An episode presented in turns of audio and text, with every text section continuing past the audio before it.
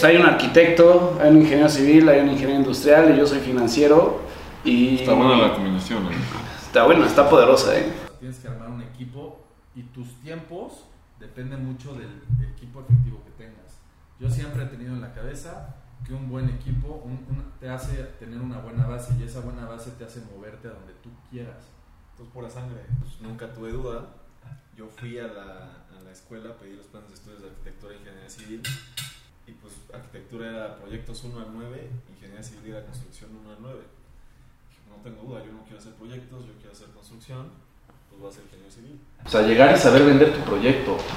Este, que, que el inversionista probablemente diga, no sabes qué cabrón, tu ubicación no me gusta ni nada, pero creo en ti, ahí te va mi lana. Y yo por lo menos que yo lo saqué de desayunando con Alasraki, la neta. O como el pinche Loret de Mola y el Bozo, ¿no? El broso.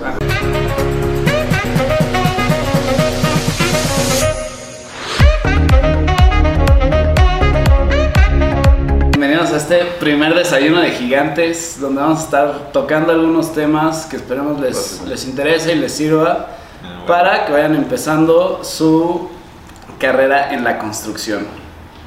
Creo que con el tema con el que a mí me gustaría empezar, güey, que se me hace muy interesante y, y que tiene que ver con las preguntas que hemos tenido en, en los, en los primeros dos foros o eventos que se han organizado, es esto de cómo empezamos, güey, porque la verdad es que todos tenemos un background súper diferente y aparte creo que tenemos un fin todavía mucho más diversificado entre cada uno de nosotros. Por ejemplo, creo que pues, hay un arquitecto, hay un ingeniero civil, hay un ingeniero industrial y yo soy financiero. Y Está buena la combinación, ¿no? Está buena, está poderosa, ¿eh? Pero pues es muy diferente y al final de cuentas todos estamos pues, aquí enfocados en algo que tiene que ver con la construcción.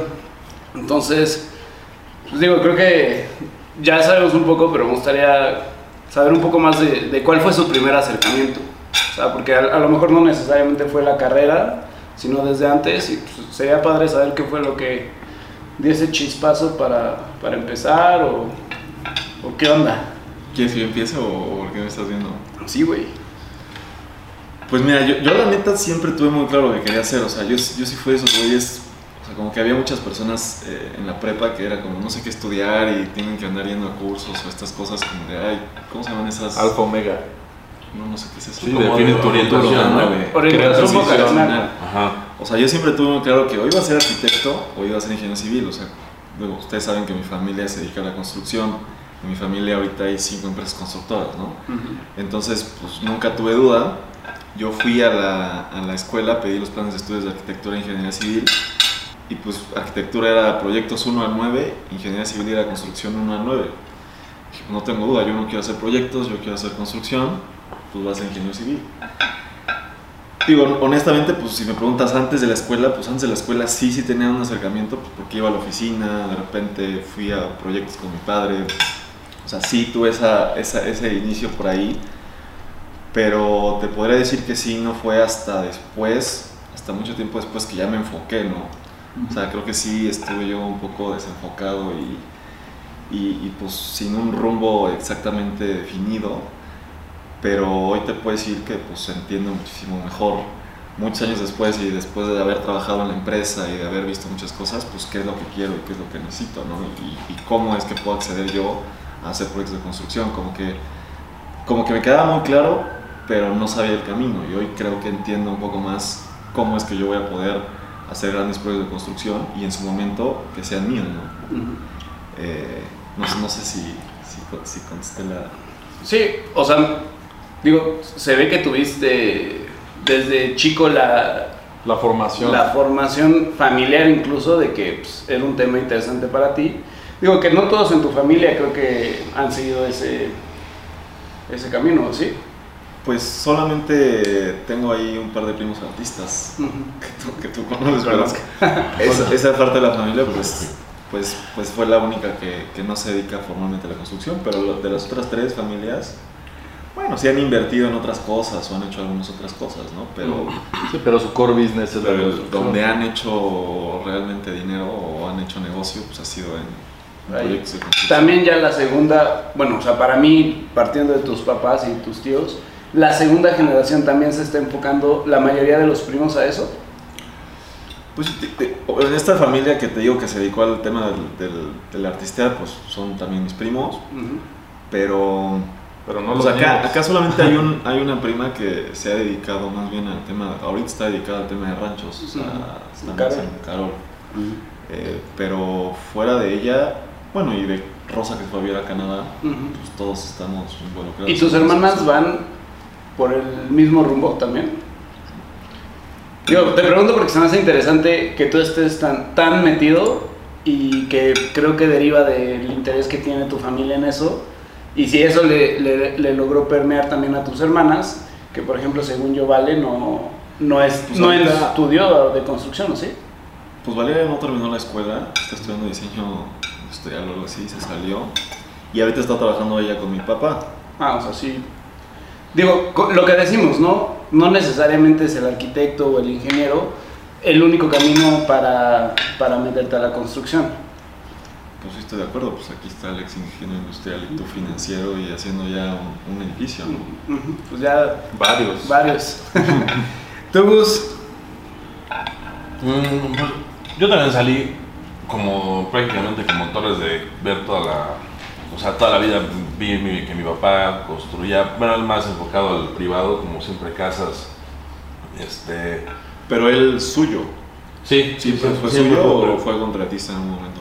No, no, siempre fue suyo y, o sea, siempre ha sido como más enfocado como a lo residencial, o sea, no a obra pública ni nada de eso. Entonces, este, pues igual, o sea, de, pues, de verlo toda la vida, pues yo también tenía como muy definido que quería ser arquitecto porque a mí no me gusta el tema de las ingenierías, o sea, sí me gusta, pero me gusta más el tema del diseño, de ya, o sea, como tal la edificación, como ya la construcción, como tal. A mí me gusta más esa parte. No me gusta tanto el tema como Cálculo estructural, instalaciones. Por eso no- yo sí tenía definido que sí quería arquitectura. Oye, Gus, ¿y en arquitectura qué tanto les, les, les enseñan toda esta parte de administración?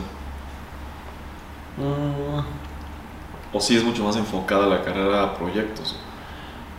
Pues mira, yo creo que, bueno, por lo menos lo- donde yo estudié y todo, sí iba más enfocado como al proyecto como tal. Sí te, o sea, como que la parte de administración y todo eso no te la dan tanto, tanto. O sea, te- sí te dan... Dos, tres materias, ¿no? Por lo que he escuchado de la Ibero, Ajá. Es arquitecta. Sí te dan una idea, por así decirlo, como una introducción. bases. Ajá, las bases, como digo, ahí están, pero tampoco así a fondo y te meten así de lleno. O sea, a mí me parece, no sé porque no soy ni ingeniero ni arquitecto, que te tienen que dar una... O sea, tiene que haber coherencia, ¿no? O sea, tienes que saber un poco porque no puedes empezar a diseñar sin pensar en lo absoluto, Sí, claro. en, en que sea factible de hacer. Claro. Entonces, es como, por ejemplo... No es que lo calcules tú, pero tienes que saber un poquito... No, sí, te dan un predi- predimensionamiento, o sea, te dicen, o sea, también como precisamente para llegar con el ingeniero y decirle, ten, aquí está, y no llegues con cosas así fumadas que pues, no puedes hacer, ¿no? En la vida real, o sea. O sea, sí te dan como un predi- predimensionamiento, de hecho se llama, pero no como tal así. O sea, no precios unitarios, nada, nada. No, de- sí, eso sí, sí te lo dan. Ya sí. como, sí, fue como al último, bueno, como los últimos dos semestres, que sí te daban todo, o sea, todo un semestre llevé así como precios unitarios, todo, como te, te desglosan un proyecto. O sea, el armado de un catálogo de Sí, conceptos. exacto. Y ya todo el semestre era hacer un, un proyecto y sacar todo por precios unitarios, este, concepto por concepto, o sea, desde cimentación hasta te- o sea, la terminación. Oye, y tú, digo, tú le empezaste, o por lo menos de que yo me acuerdo, desde muy chiquito estás en la obra, ¿no? Es que mi papá sí era muy de, por ejemplo, en vacaciones y eso, o sea, de que en lugar de andar así que en bici y eso, o quedarme en la casa, sí era de que no tienes que ir conmigo y andar con él pues, todo el día. Entonces, bueno, hasta la comida, ¿no? Ya después de la comida, decía, bueno, ya quédate allá a jugar o lo que sea, pero sí andaba con él todos los días, o sea, cuando no tenía escuela, por así decirlo. Entonces, pues, sí. De ahí sí. Y también empecé, o sea, en la prepa, por ejemplo, pues, mi trabajo era como que ir a la oficina, de repente ir a alguna obra o algo así. Entonces, pues desde ahí ya como que siempre estuve ahí metido en, en la oficina, en las obras y todo eso. Fíjate que a mí se me hace curioso y después quiero pasar con Iris antes de, de desviarme a lo mío, pero justo en ese tema, yo, mi abuelo es ingeniero civil y a mí me, me gustaba mucho como que construir y todo de chiquito, o sea, hacer cosas o, o cosas relacionadas a la ingeniería. Y tuve yo sí mucha indecisión de qué estudiar.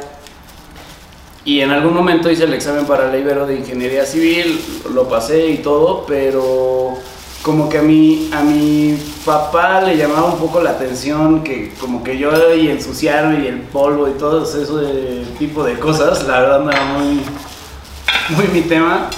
Y un día con uno de sus amigos me mandó a la obra, que yo me acuerdo que hasta ese punto de mi vida creo que había sido el peor día de mi vida y en ese momento decidí no estudiar ingeniería civil.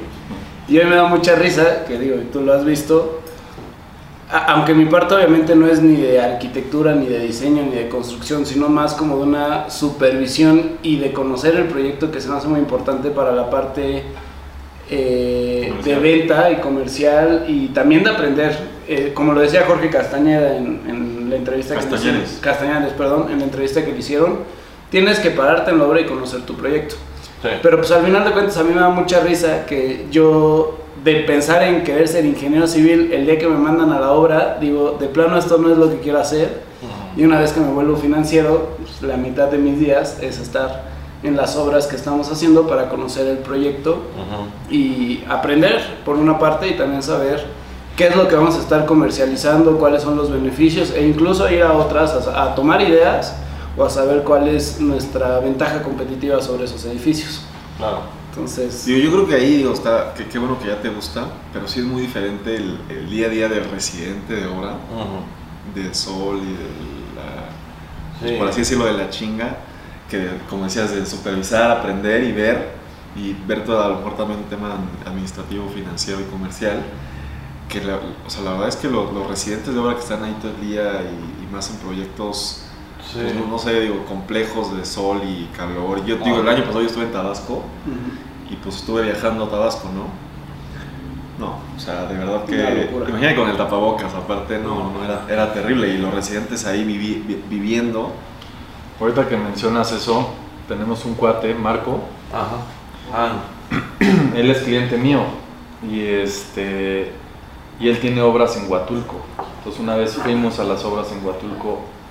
Lo del sol es una puta, digo, en ese clima trabajar yo creo que ha de ser mortal para la gente, inclusive inclusive veías a la gente trabajar en chanclas.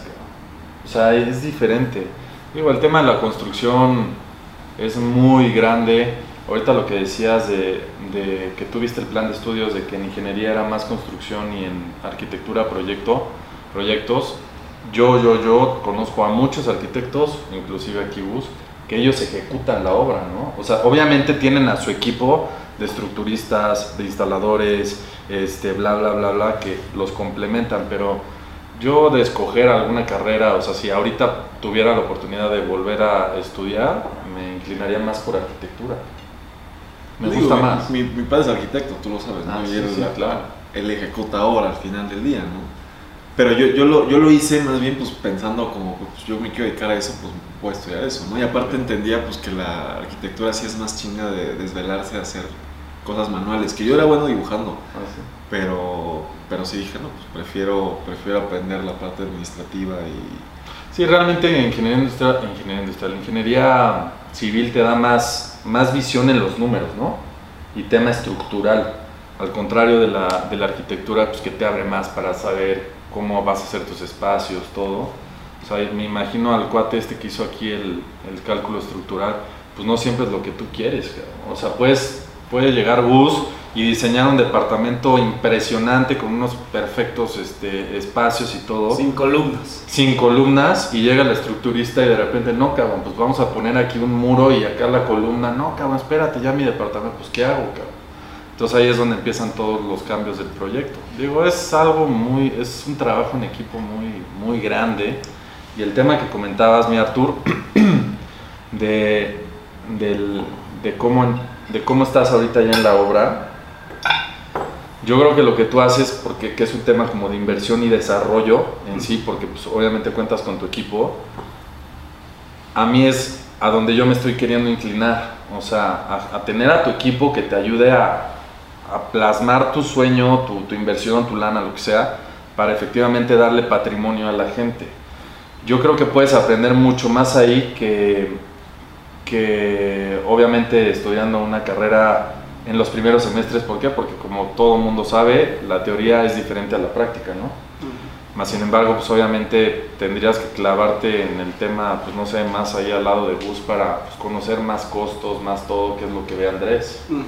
Digo, el tema de la construcción es infinito, o bueno, no sé, tal vez finito. Muy padre, a todos nos gusta mucho.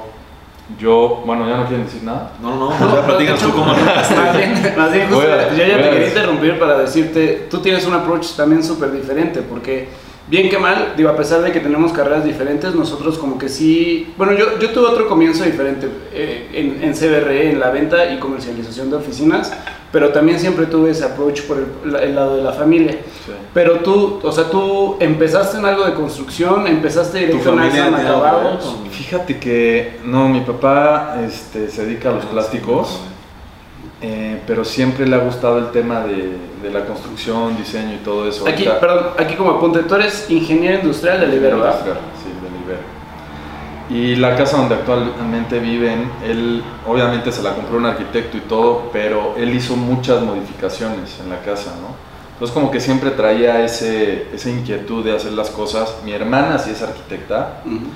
este, muy buena, digo, no ejerce ahorita en México porque ni vive aquí, está empezando a ejercer en Estados Unidos. Y yo el tema de la construcción como tal, no diseño, no proyecto, no nada, lo empecé a vivir cuando conocí a tu papá, porque yo vendía este, tubos. A mí lo que me encanta son las ventas, este, me gusta definirme a mí como un empresario nato. Oye, pero entonces, o sea, tú no estu- o sea, tú estudiaste ingeniería industrial, perdón, que, o Sí, sea, sí, que me sí. vaya más atrás, güey. No, o sea, no, ¿tú, ¿tú por qué estudiaste en ingeniería industrial? ¿Cuál era el objetivo? Porque efectivamente como Arthur yo tampoco tenía una idea clara de lo que quería. Empecé estudiando administración de negocios internacionales, me aburría todo el tiempo en las clases. Entonces, justo también mi hermana empezó en diseño, diseño gráfico y ella se cambia a arquitectura y yo me cambio a, a ingeniería industrial. Y ahí, obviamente en ingeniería industrial, que era lo que a mí me decía Alfa Omega, que es a donde yo fui, que área 1, área 1, área 1, que son todas las ingenierías, ¿no? Entonces, bueno, ya tomo la decisión de entrar a ingeniería industrial y empiezo a ver un abanico de oportunidades de crear y hacer. negocio, empresas y todo eso. Ya por temas personales, este, me tuve que eh, dedicar, pues obviamente, a conseguir trabajo. Empiezo a vender tubo este, para todas las instalaciones, hidráulica, este, gas, este, sanitaria, ah, contra incendio, bla, bla, bla. Y ahí empiezo a entrar a las obras. Entonces, y, y es que el tema de los ingenieros industriales supone que el- es el tema de logística y que es, es como el core, ¿no? Y Realmente el ingeniero procesos, industrial, ¿no? Realmente Procesos. el ingeniero industrial puede hacer todo. O sea, también un ingeniero civil puede entrar a un tema de logística. O sea, realmente la carrera de ingeniería te prepara para hacer lo que La quieras. ingeniería civil es el, el hombre más que fue el hombre más rico del mundo, papá, nada más. pero- Bueno, No, no, pero me refiero, o sea, tú no tenías esa, ese sueño de, no sé, que producción y fabricar cosas, o sea, ese tipo, creo que ese es como lo que yo tenía mi idea de siempre tener un negocio que yo hiciera. Un negocio, O sea, no solamente uno, o sea, 10, 10 empresas. Diversificar. Exactamente. Este, potencializarlas y, Y de lo que fuera, o sea, y no de lo que fuera, o sea, yo me enfocaba mucho en, ah, yo veo que este cuate es exitoso, a ver, ¿a qué te dedicas? ¿Qué haces? ¿Cómo lo haces? O sea, comprender más como las, las entrañas de cómo es que una persona llegó a tal éxito, ¿no? Entonces, cuando yo empiezo en Tumatza, que, es, que se llama así la ferretera, pues llegaba yo a la obra, ¿no? Ya le estás dando publicidad aquí. Sí, hay, hay que borrar eso. ¿no? Cuando yo empiezo a vender tubo, este, empiezo a ver, pues una, que el negocio de la construcción se requiere billete. Dos, que los retornos son muy buenos. Tres, este, que no dependes de una persona, o sea, tienes que armar un equipo y tus tiempos dependen mucho del equipo efectivo que tengas. Yo siempre he tenido en la cabeza que un buen equipo un- un- te hace tener una buena base y esa buena base te hace moverte a donde tú quieras. Tú es pura sangre. Mis pura sangre, exactamente. que es muy cierto, ¿no? O sea, ¿Con cuántas personas cuentas tú, mi bus? O sea, que digas, yo con estos cuates, o sea, los muevo a todas partes. Pues de. Bueno, de, de la oficina, pues esos son los más. Bueno, digo, todos tienen como que cierto valor, pero pues los de oficina son. Pues como parte esencial. Pero tus contratistas también, ¿no? Ah, o sea, bueno, yo sí. ahorita que vi tu edificio y que me dijiste que los traes de carpinteros, todo eso, que Ah. tienes confianza en ellos, ¿no? También son Sí, ¿no? y bueno, también ha costado trabajo encontrarlos, porque sí, digo, de repente. pasa- Es un negocio con mucha rotación. Sí, que o te quedó mal, pues ahora encontrar otra persona o, o digo, buscar. Pero sí, o sea, digo, ti- tienes como que siempre el, bueno, el tema de la bañería que trae, o sea, el, el equipo es como de hace, no sé, mi papá lo trae como hace 15 años, que, o sea, que el mismo maestro o, o el mismo como contratista que nos trae la gente ya trabaja en... en Ya lo tienes de base. Ajá. Sí, es, es bien importante eso, o sea, porque finalmente Gus tiene que darle soluciones a sus clientes, ¿no? O sea, no importa qué pase, tiene que darle total solución a, a su cliente o inclusive él terminar un edificio en tiempo y forma, ¿no? Igual y sí se va a retrasar un poco, pero él tiene que darse resultados a él, finalmente es su lana. Entonces, por eso yo siempre el tema de, del equipo es básico, los pura sangre, es lo mejor que puedes hacer, cabrón. Porque cuando la gente te admira y está contigo, ya es muy, ya es muy difícil que se mueva. Y de O sea, hecho, perdón, este, a, a mí me parece muy importante y creo que es el siguiente tema que a mí me gustaría tocar, Pero, es... pero antes de pasar al siguiente tema, platícanos tú para ir a servirnos. Ah, claro, es- ¿Qué coincidió? o sea, se me fue mi propia introducción. Oh, perdón, No. perdón. No, pero yo todavía no acabo. No, no, no. No, a ver, ya resumiendo, en- entro a, entro a vender tubo, veo que es un negocio muy redituable, me gustó mucho, empiezo a conocer a más arquitectos, a más ingenieros. Oye, una pregunta ahí. Tu Matza hace lo mismo que hace, o sea, saben en sentido, ellos no son fabricantes de nada, son comercializadores. Este, la ferretera. Perdón, sí. Sí, no, no, no son fabricantes. ok. Ah, o sea, no, No, en Alsam sí, en Alsam este, estamos buscando y estamos desarrollando una marca donde sí somos productores de porcelanato. Que ahí obviamente es este, meternos a los guamazos pues, con los grandes, ¿no? O sea, pero bueno, eso es, es paso a paso. David contra Goliat, papá. Exactamente, exactamente. Estoy en, en la ferretera, empecé a tener roces con estos cuates, se acaba la relación, este, porque yo les había dicho que teníamos que vender, que vender piso, ¿no? O sea, no era lo mismo, y no me dejarás mentir tú, las instalaciones hidráulicas, igual tú mi Gus, que antes eran 100% cobre. Entonces tú tenías una instalación hidráulica de millones de pesos en un edificio grande, por el tema del cobre. El cobre, la mano de obra también era, era, era cara, la soldadura, este, todo el tema de, los, de las conexiones. Entonces llega, justo yo estoy en esta ferretera cuando Rotoplas saca su famoso PPR, Tubo Plus. Entonces de tener una, instala, una instalación hidráulica de un millón y medio, se bajó a 500 mil pesos, a 750 mil pesos. Entonces obviamente el ferretero empezó a vender más, este, pero ya no era lo mismo. Aunque tuviera la misma, la misma utilidad, pues el guamazo ya no era el mismo, ¿no? Entonces yo les dije... Y tú como vendedor la comisión también era menos. Exactamente, exactamente. Entonces ahí empezamos a hacer un tema de la ingeniería en esta, en esta ferretera. Ahorita este, era crecer el negocio para tener obviamente mejor poder de compra, almacenar más, darle mejor respuesta al cliente, que es lo que uno busca, ¿no?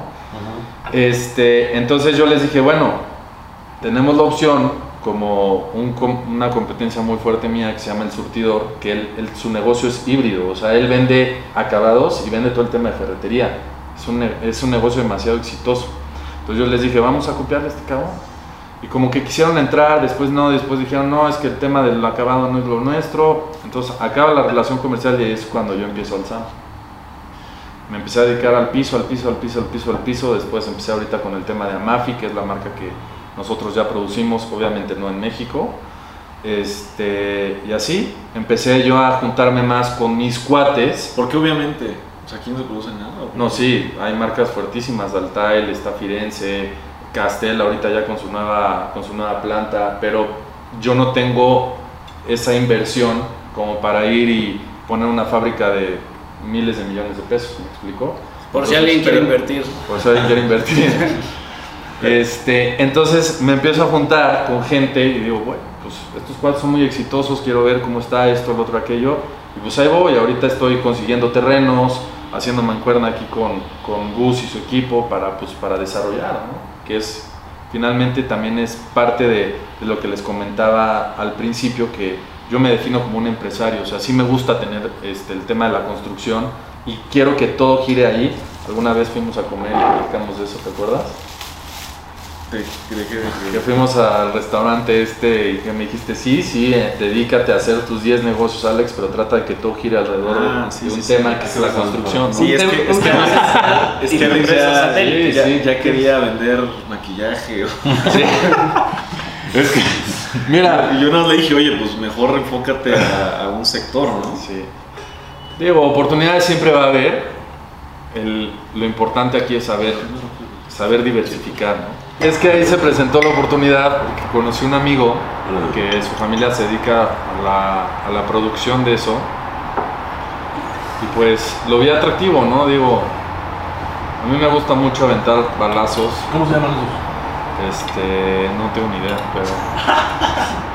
Pero digo, Gran amigo. un gran amigo. sí. No, les, les tomo el dato y luego se los paso. No son los de. um, Son los Montiel. No, no, no, no, no ellos. Ah. Su maquillaje o eso. No, no, no, te digo, ellos- es que ellos le fabrican a, a varios, este, Mm, a varias empresas que se dedican a la distribución de cosméticos. mm, ya. Sí.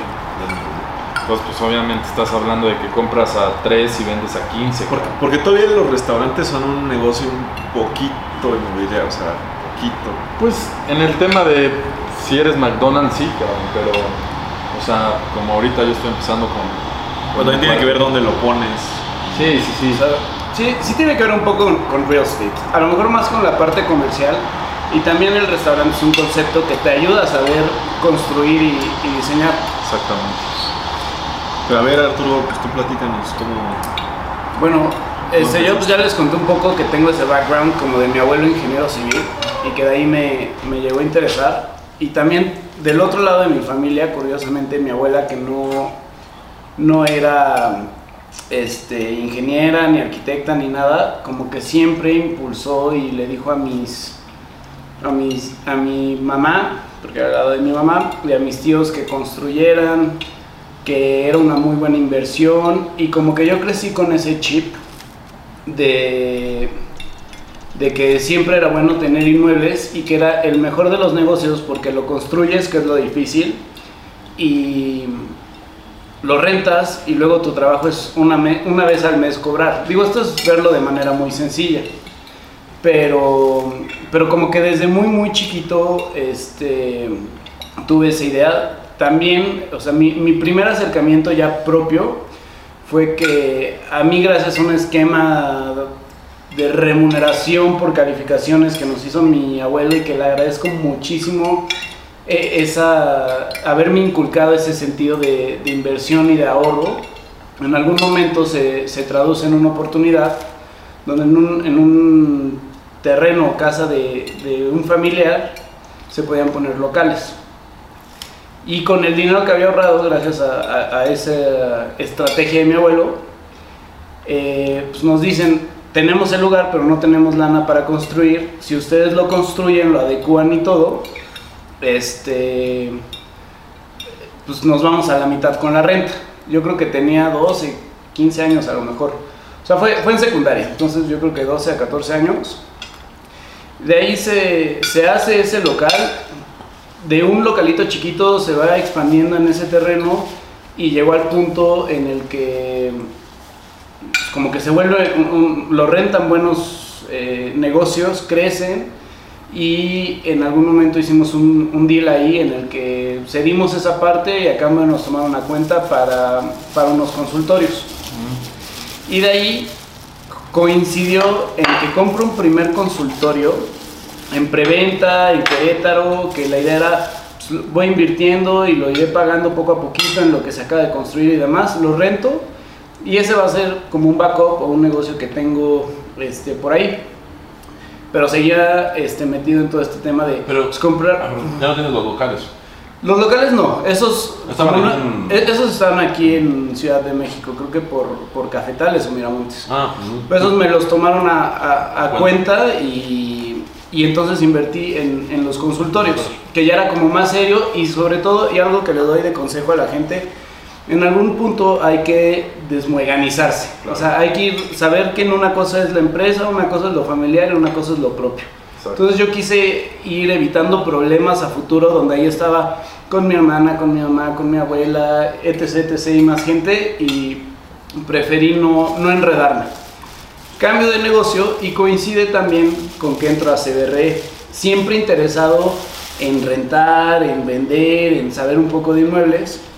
Para quien no sepa, CBR es la inmobiliaria más grande del mundo, ¿no? CBRE sí, sí me parece que es la, la inmobiliaria. Tienen varias, varias Cushman también. Cushman and Wakefield, o sea, es Cushman, Coldwell Banker, este, CBRE y, Remax. y Colliers. Creo que son. No, Remax es más. Como Century 21. Ajá, como de casas. Ellos lo que hacen, y que es el área Ahora en la sí, que yo sí, estaba, ajá. todos esos que decimos que son los, los grandes de ese sector, rentan oficinas, rentan plazas comerciales, rentan naves industriales y CBRE, por lo menos que es el que yo conocí desde adentro, tiene otras áreas como project management, estudios de mercado, etcétera, etcétera.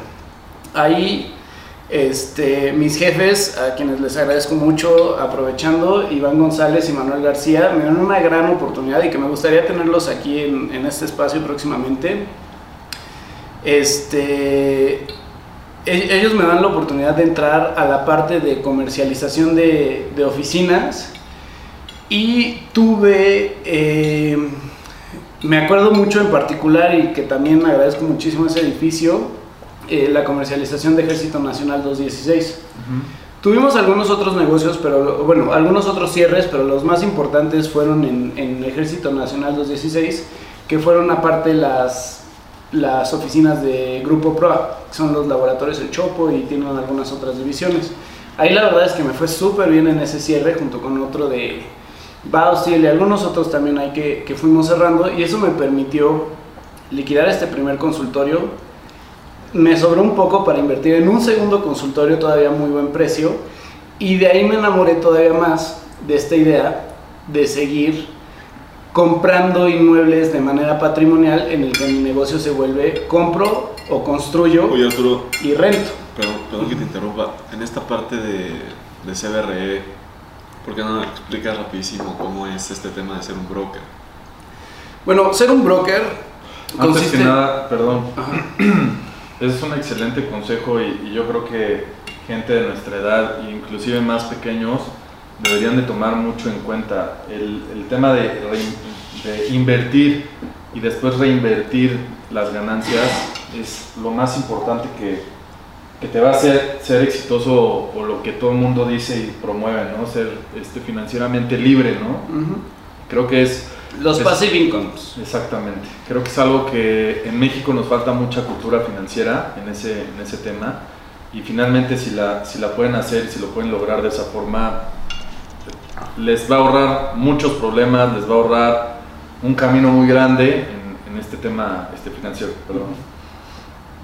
El brokeraje consiste prácticamente en lo más difícil o lo que más me costó a mí al, al inicio, que es el cold calling, que hoy se maneja de otras maneras, pero que es buscar clientes. Me dio muchísima sagacidad para las ventas y para quitarme la pena de marcar y que me manden a la chingada incontable número de veces. Entonces, eso fue de lo principal, o sea, quitarte la pena de hablar, de marcar, de buscar clientes Aprender a trabajar. aprender a trabajar. Y, y que muchas veces lo más difícil es esa parte, porque tú puedes tener un buen producto, pero si no sabes tocar puertas para generar inversión, para poderlo producir o para venderlo, e- es medio difícil por más buen producto que sea. Hay que saber comercializar, ese es otro tip. Aprendan de ventas, no importa a lo que se vayan a dedicar. Después es este, tener el contacto con los clientes, saber escuchar y entender sus necesidades y con toda la plataforma que tienen ellos buscar el espacio correcto. Aparte de obviamente saber de contratos, saber de negociación, saber hacer coincidir los puntos importantes de la gente. O sea, muchas veces eh, la, la, la gente creo que también es un tema de repente un poquito de México, está empeñada en tener la razón en vez de llegar a una conciliación de lo que beneficia a ambas partes. A veces, y es algo que, que lo, va a tocar un poquito más adelante, pero que es algo que yo uso mucho, que a veces no te puedes bajar más en precio, pero puedes dar más meses de gracia y a veces lo que a la gente le preocupa es eh, empezar a correr la renta sin, sin, tener el negocio operando y aquí en México sabemos que el tema de licencias, de tiempos con proveedores, etc. es súper pesado. Entonces es, creo que la parte vital de ese negocio es saber escuchar las necesidades de la parte A con las necesidades de la parte B y darse cuenta que no siempre están peleadas aunque no coincidan y poder entrelazar para llegar al máximo beneficio mutuo posible. Claro. Este, eso es prácticamente lo que consiste, aparte de obviamente buscar el espacio, negociar, saber del mercado, que también en lo que sea que hagamos es importante estar informados. Y bueno, mu muchos temas ahí no, adicionales. No, ahí para concluir esa parte, me encanta el, el, esquema de remuneración económica de CBRE. O sea que, que para mí es, es ideal para, para tener pues, felices, por así decirlo, a tus vendedores. ¿no? Esta parte de que te dan un sueldo seis meses. Seis meses. Se, seis sueldo meses base. te dan un sueldo base. Digo, no, no, no, estoy seguro qué tan alto, qué tan bajo sea el sueldo. Y a partir del, del mes 6 ya no te dan nada. Tu, o sea, tu remuneración es 100% comisión. comisión. ¿Y cuánto les dan de comisión? El 1. Mm, dependiendo de tu posición. Mm. El equipo gana cierta y se lo reparten entre todos los del equipo, ¿no? Por lo menos a mí era entre 4 y 5% de, del valor de la operación, lo que, lo que los propietarios daban de comisión. Y aparte de ahí había la opción de es cliente y edificio propio o es cliente tuyo y edificio de alguien más y, o viceversa. Y ahí se dividía 60-40 casi siempre, 60 para el del cliente y 40 para el del edificio, el de la exclusiva del edificio. Y ahí por lo menos a mí me tocaba, si no mal recuerdo, era del 100 pesos de comisión, 50 se iban para CBRE, 50 para el equipo en lo particular. De ahí, de esos 50, 50 era para, para mis jefes. Digo que con la oportunidad que me dieron era más que justo y necesario. Y el resto era para mí o para el equipo que lo, lo trabajamos. Me tocó en algunas ocasiones compartir con, con teammates. Ese 25% pues ya te lo dividías pues, yo tenía la mentalidad de que todos trabajáramos parejos y fuera 50-50. Eh, yo no, ya creo que te dan un poco de libertad en, en, esa parte. Ese era mi esquema, no sé si es el de todos. Pues entiendo que sí, y aparte pues entiendo que también ese sueldo inicial te lo van descontando de, de las comisiones, ¿no? Mm, a mí no me tocó ese sueldo inicial, sí me preguntaron, ¿quieres, eh, son seis meses y entonces te tocaría menos comisión o te la quieres jugar a, a desde ahorita la comisión, obviamente los primeros seis meses no gané ni un peso y empezó a ser desesperante, pero como a mí me gustan las ventas y según yo soy, soy bueno en ello. y no tenías una necesidad económica tan... Pues necesidad no gana así, pero fue más el hambre y lo agradezco porque la verdad en, en, las comisiones que me llevé en los últimos seis meses, que después yo salí porque me, me fui de intercambio a Stanford, este pues en esos últimos seis meses sí estaba entre que si no cerraba lo que tenía que cerrar antes de irme, pues iba a haber trabajado gratis un año, pero afortunadamente cerramos como cuatro o cinco buenos negocios y ahí fue mucho más redituable que cualquier trabajo a esa edad que pude haber, haber tenido este, como, con un sueldo.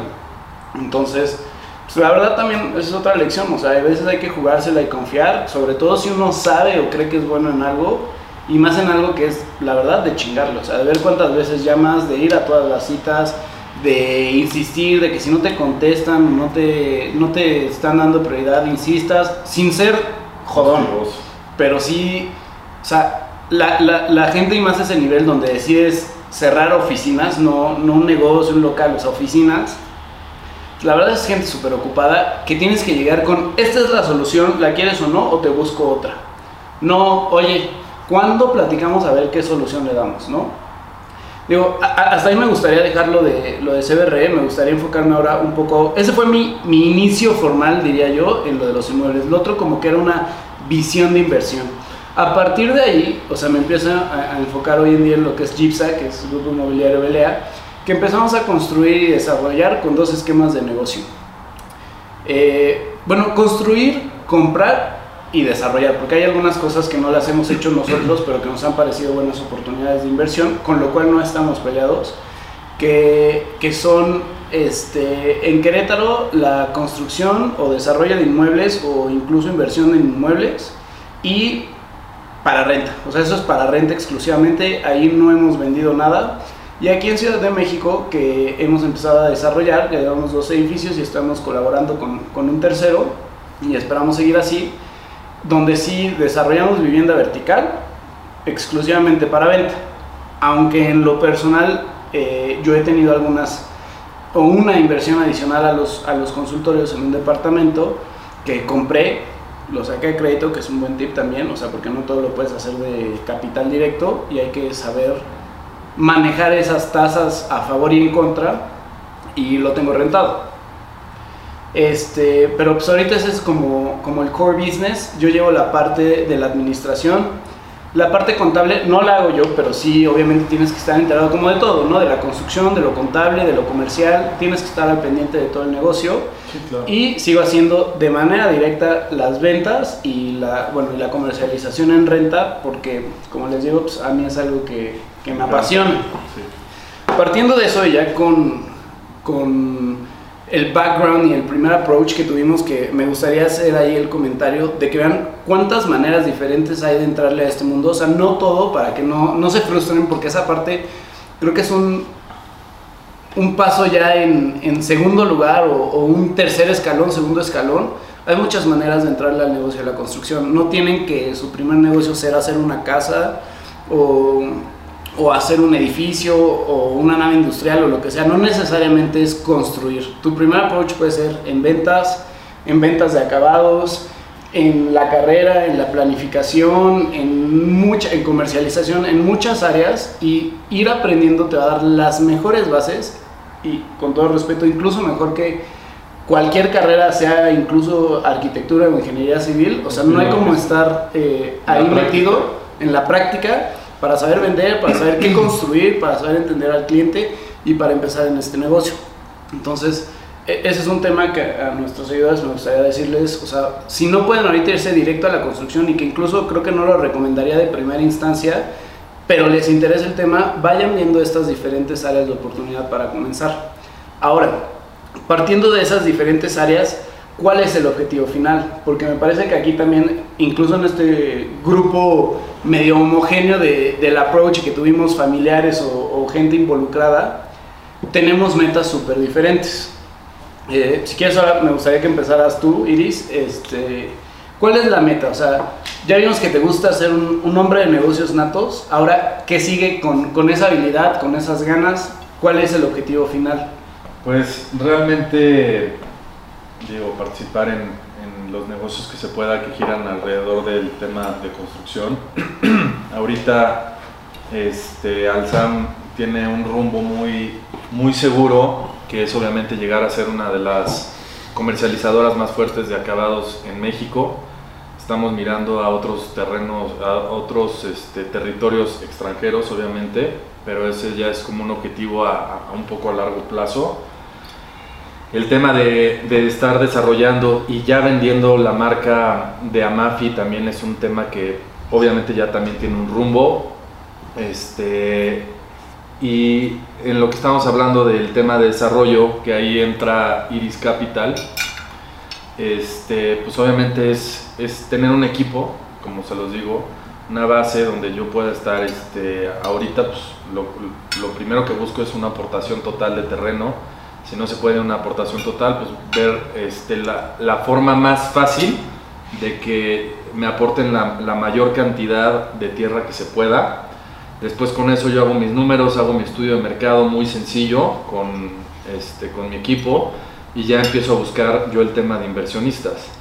Eh, como tal no es un objetivo final que yo me vuelva desarrollador, porque pues sería mi, mi tercera empresa, entonces, pero sí es algo que me, que me nace y que me gusta pues desde ir a sentarme a negociar un terreno, ¿no? O sea, creo que es algo que me apasiona mucho. No sé si al nivel de los acabados, porque el acabado es totalmente mi vida, o sea, ahí es prácticamente venta, venta, venta, venta. Yo siento que en, en Iris Capital voy a ser más feliz cuando ya tenga, pues, funcionando el terreno ya yo me tenga que dedicar a vender, ¿no? ¿Por qué? Porque al igual que tú, mi Artur, las ventas me pueden fascinar y yo también daría ese consejo, reforzaría el punto de, de, de Artur, que las ventas, aprender de ventas este, es tan importante como saber sumar, o sea, poderte vender, todo el tiempo nos estamos vendiendo y es importante saber crear una buena perspectiva de tu persona para las demás personas. ¿Por Porque desde ahí puede venir el tema de un inversionista, ¿no? O sea, llegar y saber vender tu proyecto. Este, que, que el inversionista probablemente diga, no sabes qué cabrón, tu ubicación no me gusta ni nada, pero creo en ti, ahí te va mi lana. Entonces yo creo que eso es algo muy importante, ¿no? El tema de saber vender es, yo creo que es un core y debe ser importante para todos. Y regresando al tema de mi objetivo final, pues no, no es algo que tenga definido ya. Sé que quiero tener muchos negocios, me quiero retirar joven, eh, quiero tener retirar joven. Este, a todo esto englobarlo en, en una empresa que se llama Iris Group o Grupo Iris, no sé, pero todo el tema es, pues es eso, ¿no? Es emprender y es seguir sumando con gente de valor, como ustedes, este, que, te, que te ayuden a, a que si tu visión de repente ya está así por, por temas de esta empresa, de esta empresa, de esta empresa, llega alguien más y te dice, cabrón, también puedes venirte por acá o por acá, entonces tu visión empieza a ser más grande, porque siempre, y eso estoy a favor y es otra de las cosas que me gustaría a mí recalcar, tener un equipo es importantísimo. Es importantísimo, por muy eficiente que seas, por muy inteligente que seas, no podemos con todo porque el día dura 24 horas, pero pues cuánto tiempo dormimos, ¿no? Entonces lo importante es... A mí, perdón, ahí en, en ese punto me, me, gusta mucho el tema porque es algo que también para mí, yo sí algo aprecio, es mi tiempo libre. Claro. O sea, me gusta, cuando hay algo que hacer, lo hago inmediatamente y creo que esa ha sido parte del éxito, que a veces la gente no lo ve, a veces creen que ah, porque estamos desayunando ahorita el lunes es que no se está trabajando, no se está pensando, no se está haciendo o cosechando una idea. Y lo que necesitas para tener ese tiempo de crear a veces es justo tu tiempo libre para, para aprovecharlo. Y para poder tener tu tiempo para negocios o para disfrutar la vida, como dices, retirarte joven, sí necesitas un equipo del cual puedas depender. Y creo que el, peor, el, el mejor consejo que a alguien se lo podría, que, que alguien le podría decir para una empresa es no te hagas indispensable, porque si no te vuelves esclavo de tu empresa. Exactamente. Y creo que es algo que tú tocabas con el tema de Balloon, que vi, creo que en un TikTok, o no sé si fue una entrevista o video tuyo, en el que decías que tú no estás en la obra, tú más bien te dedicas con tu software a, a administrar o ya a coordinar sí. los equipos, ¿no? No es que, digo, pese a que tú sí eres ingeniero civil, no es que estés tú ahí en la obra, tú más bien te dedicas a, otra cosa, a otras cosas y con tu equipo y tu software tienes... No, pues sí, o sea, ahorita que los escucho ustedes dos, entiendo que ustedes empezaron mucho, mucho con el tema de ventas, ¿no? Tú en la ferretera y tú con CBRE iniciaron 100% en tema de ventas. Yo no me dedicaba a vender, yo al contrario me dedicaba un poco más a operar y en esa parte de operación pues me di cuenta justamente que era pues poco escalable un negocio en el cual tengas que estar tú revisando mil temas. ¿no? Entonces por lo mismo yo me dediqué a crear un software. Entonces todo mi trabajo durante el tema con, con, con la empresa familiar fue implementar un software. Entonces lo desarrollamos in-house, lo implementamos en la empresa y eso me permitió a mí, pues de cierta forma, salirme un poco de, de, de la operación de la constructora. ¿no?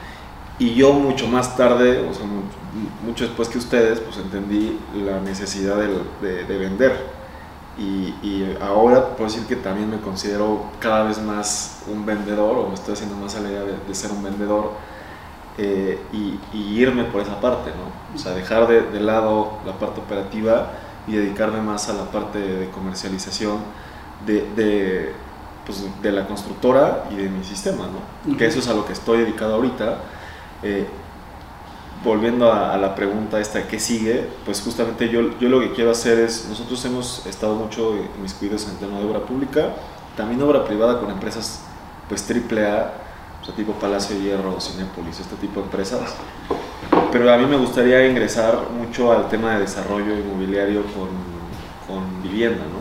O sea, me he estado mucho relacionado con ese sector eh, y, y creo que es un paso muy interesante poder yo ser contratista general de desarrolladores inmobiliarios, aprenderles muchísimo también a ellos cómo manejan, tener toda la construcción in-house y que mi utilidad sea más alta y en su momento yo brincar al tema de desarrollo inmobiliario. Entonces ese es como el, el caminito. A la par, me parece muy importante seguir creciendo eh, toda la comunidad que estamos formando en Gigantes de la Construcción para que cuando yo ingrese al tema de desarrollo inmobiliario, pues tenga eh, pues mucho más fácil acceso a inversión o a, o a gente o a una cartera de, de probables inversionistas, ¿me explico? Claro. Desde Entonces, predios, ¿no? Desde terrenos, pues.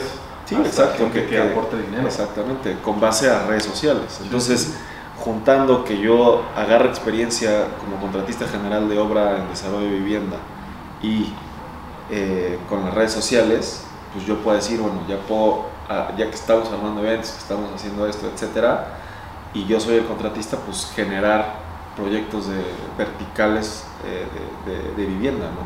Entonces ese es como el paso y en el futuro, pues sí estoy hablando pues de construir una ciudad, ¿no? O sea, que esa La es ciudad perfecta. la, la- la ciudad perfecta. Entonces, ¿Qué consiste en qué? la ciudad perfecta consiste en... 100% sustentable, ¿no? Bueno, si es una ciudad 100% sustentable y 100% inteligente, ¿no? O sea, hoy si hablamos de una ciudad perfecta, pues eso es lo mínimo, ¿no?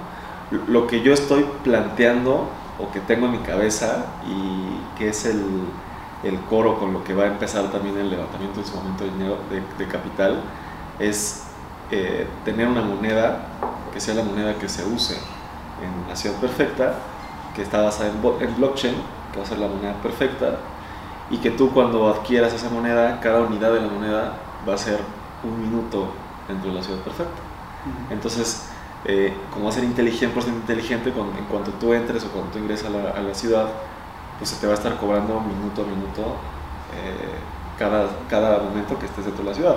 Al final se supone que el dinero no puede comprar ni el, ni el tiempo ni la felicidad. Entonces nosotros queremos vender tiempo eh, en nuestra ciudad y eh, regresar, regresarle a cambio a todos nuestros ciudadanos de la ciudad eh, pues todos los servicios que ellos requieren, ¿no? O sea, vivirías gratis. Pues no, no es gratis. Bueno, o sea, como un all inclusive, por así decirlo. all inclusive, exacto. Esta idea, la- honestamente, pues cuando me preguntan eso, pues, no, o sea, no, no sé cómo es la ciudad perfecta. A lo mejor esto se transforma justamente en un hotel. Ujú. Ahora, Estaba leyendo yo el libro de Shelha, de, de- que se llama Sueños con X, y pues te cuentan toda la historia de Shelha y de cómo han ido creciendo y cómo ahora tienen muchísimo más servicios que cuando empezaron. No, no sé si esta idea o este concepto pues se va a terminar co- convirtiendo en, en, en otra cosa, ¿no? No, Pero- Y estos cuates siguen vendiendo parte de acciones a extranjeros, que es lo que eh, escuché la última vez que estuve por la Ribera Maya, en millones y millones de dólares. O sea, realmente sí el tema de una ciudad perfecta es un tema demasiado amplio que puede involucrar todo, que puede involucrar a todos inclusive, y pues, o sea, realmente es, un objetivo, a mí me gustaría verlo como un objetivo, no como un sueño, eh, que obviamente con un equipo pues, se puede lograr, ¿no?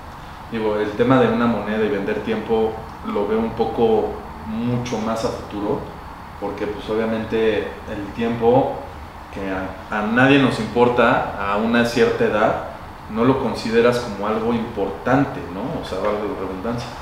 Y el vender tiempo, de hecho hubo una película, no sé, Just in Time, o- Ajá. que precisamente habla de los numeritos verdes, ¿no? Sí, Que La comprabas. sí. gente va, trabaja y te dan tiempo de vida. Entonces el, el hombre más rico lo que tiene es tiempo. Ujú. O sea, él tiene tiempo en su bóveda. Fíjate que hay, ha- hay un concepto que a mí se me hace muy interesante y que lo he tocado con, con varias personas. De, a, a- a mí algo que me pasaba mucho con mis papás era, eh, cuando les pedía su consejo en algunos proyectos que hicimos en conjunto, es, es, es que son dos años. O sea, y ahorita que dices que no te fijas en el tiempo a esta edad porque estamos más jóvenes, a mí se me hace al contrario. Porque yo lo que a veces le, le decía a mis papás, y sobre todo a mi mamá, a lo mejor ese punto, que ella me decía muy tranquilamente, son tres años. O sea, le decía, ma, si tú tienes 50 y yo 25, para mí un año es un 25 de mi vida. Claro. Y para ti es un cincuentavo de tu vida. Entonces obviamente tiene mucho mayor peso y para mí es mucho más que me digas, eh, espérate dos años que para ti.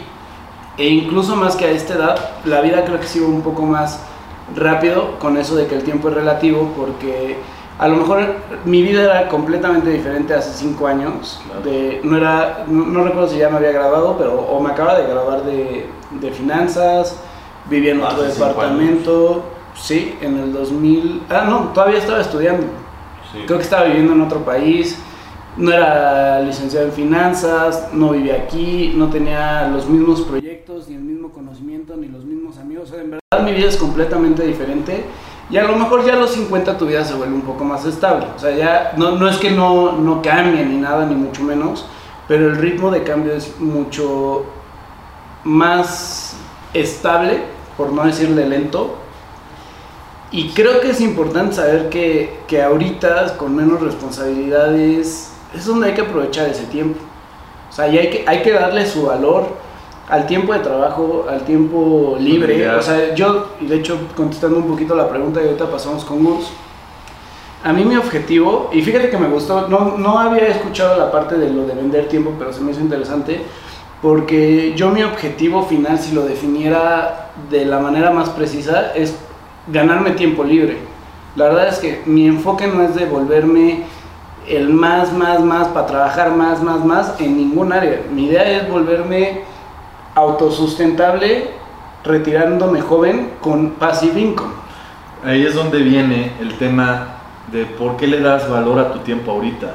Porque tú ya sabes que sacar ciertos permisos, construir un edificio te lleva cierto tiempo sabes que ese tiempo, financieramente hablando, te genera un interés, te genera una cuesta. cuesta. Entonces, por eso es que ahorita tú ya le das más, más valor a tu tiempo. A mí me llega una cotización que estoy cerrando con Gus, con, con Andrés o contigo, y me dicen, sí, está bien, perfecto. Ahorita el tema del, del porcelanato, la cerámica, se elevó al, al cielo. Entonces, precisamente regresando al, de los primeros temas, servicio al cliente, ¿no? Yo ya no llego con Gus y le digo, ¿qué pasó? Y me está pasando esto, ¿no? Yo ya, ¿sabes qué? Aquí traigo tu solución, cabrón. ¿Me explicó? Pero ahorita que nosotros ya somos empresarios, que estamos enfrente de un negocio, que todo, ya le damos más valor al tiempo porque el tiempo significa dinero para nosotros, ¿no?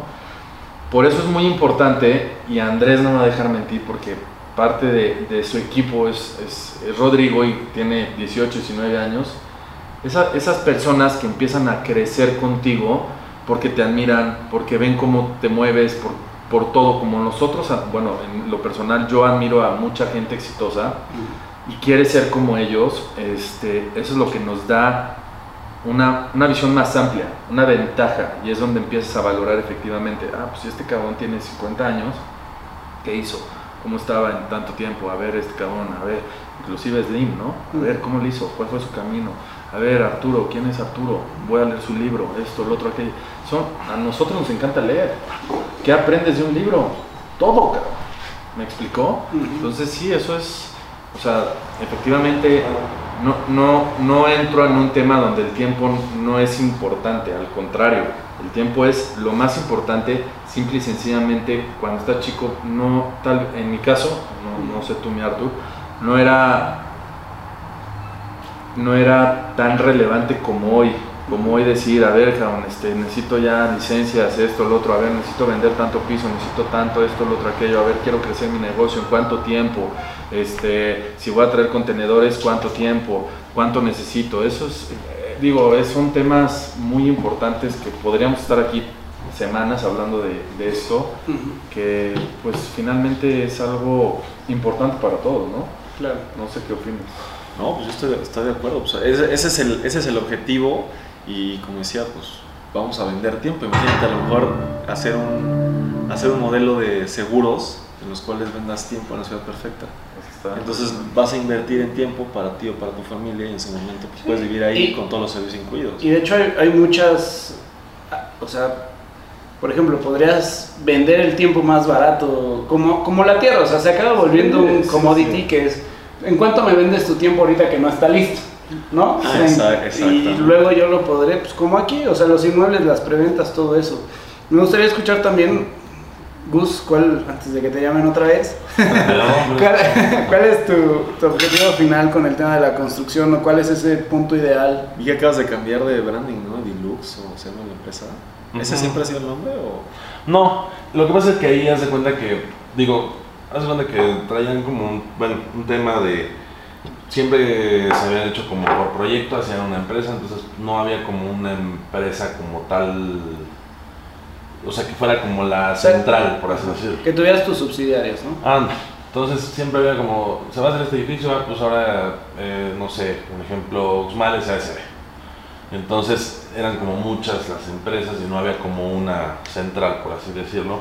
Entonces, pues de ahí empecé un poco con el tema de las ventas, que bueno, pues ahorita están difíciles, o sea, las redes están difíciles, entonces, o sea, empecé como con una sola para que sea como la central que promueva todos esos desarrollos que se están haciendo y que pues está vendiendo todo, o sea, todos los edificios, no sé, de Arturo, eh, unos que estoy haciendo yo. Entonces esa es la idea, bueno, eso- por eso empezó, ¿O esa va a cobrar la comisión de esa empresa central? por así decir. No, deja, yo creo que No tanto de- la comisión, sino como que es la imagen. O sea, Exacto, decir, yo ¿sabes imagen también. Edilux está vendiendo todos esos desarrollos que hizo. Por ejemplo, Big Grant fue, yo creo que parte de sus éxitos, ¿no? O sea, Ujú. que hizo un edificio, puso su marca Sí. y empezó a, a comercializar sobre esa marca. Y no nada más eso, realmente tener un- una empresa sólida, digo, la empresa de tu familia cuánto tiempo lleva, ¿no? Te da acceso a créditos, este, te da más, o sea, te da más, más formalidad, ¿no? O sea, Sí, porque como- como cliente, a mí lo que me pasaba es, me decías, oye, ¿qué onda? Este, por ejemplo, yo te vendía y me te digo lo que decía Uxmal SASB, pero Uxmal SASB solo construyó una cosa en Sí. su tiempo de vida. Entonces no le puedo decir, mira, métete aquí o ve Uxmal, porque pues, nada más hizo un departamento. Eso, eso fíjate que ahorita que lo estás diciendo es muy común en la construcción. Tú que eres financiero, ¿a qué se debe eso? Pues son temas contables. Son Sí, temas. Es más eso- es tema fiscal. No, y también para el, para el capital. O sea, como yo, o sea, yo no quiero que sea socio de mi empresa, yo Ah. quiero que sea socio de ese proyecto. Entonces haces una empresa, no sé con qué modalidad, para recibir también Es, inversión. Eso- es un Entonces, tema de empieza. diseño de estrategia financiera. Como dice Andrés, o sea, yo, ¿para qué te voy a meter al grupo inmobiliario Belea con un 1% de participación, pero solo en esto? No, pues hago una empresa y lo hago así. Nosotros eh, tratamos de desarrollar con capital propio, se han recibido inversionistas, pero con montos, no con acciones. También hay muchos temas fiscales. Creo que ese sería un tema para O tocarlo para hora y media, ¿no? para otro desayuno de gigantes, porque si no... Y, y que al final de cuentas, en todos esos temas creo que depende de las estrategias, los socios. Hay gente con la que confías para, para hacer una empresa, hay gente con la que prefieres hacerlo a través de un fideicomiso. Hay gente, Gus y yo hemos hecho negocios de palabra y nos tenemos esa, esa confianza totalmente, pero la verdad es que no lo haría con cualquier persona, confiarle la lana o, o que me va a entregar o, o demás, y me imagino que él tampoco.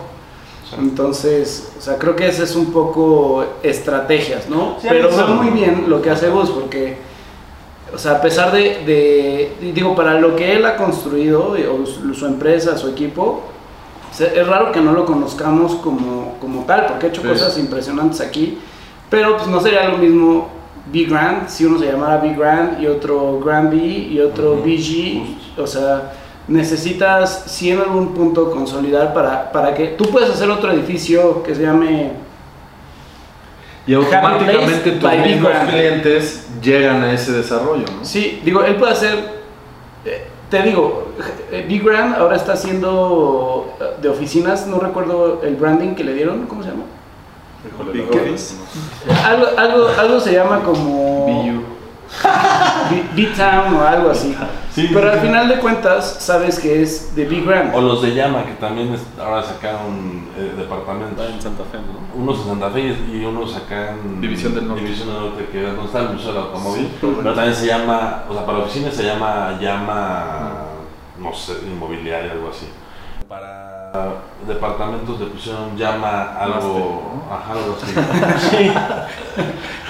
No, te lo juro que sí, tiene otro nombre. Diferente, tu, mi gigante. No, esperamos tener a Llama también pronto Pronto, sí, pues... eh, o sea, creo que sería tal vez un buen momento también para no alargar muchísimo esto para, me tengo que ir. para finalizar. Pues, Y- pues nada más que también cada quien diga dónde lo puede encontrar o Sí, ¿no? vamos a poner este proyectos o Instagrams y demás de las empresas en la descripción del video. ¿Se puede? claro. Para, para que nos busquen si les interesan acabados, si nosotros tenemos departamentos en, en renta, venta y Pero di de una vez todo lo que te locales. pueden encontrar. A mí me pueden encontrar en Instagram como arroba beyupi, B-E-Y-U-P-I-E.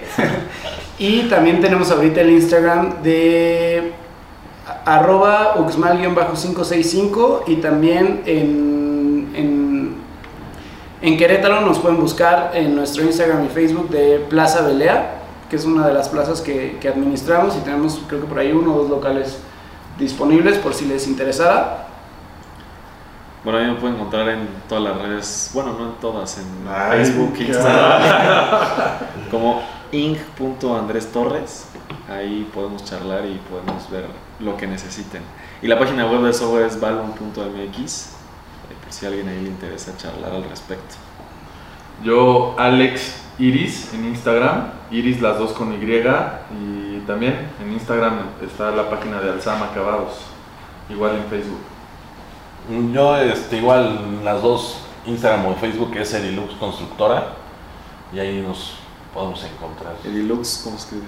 Edilux es eh, eh, con X al final. ¿Y qué significa? Edificaciones de lujo. Ay, cabrón. Ya saben a dónde ir, ¿eh?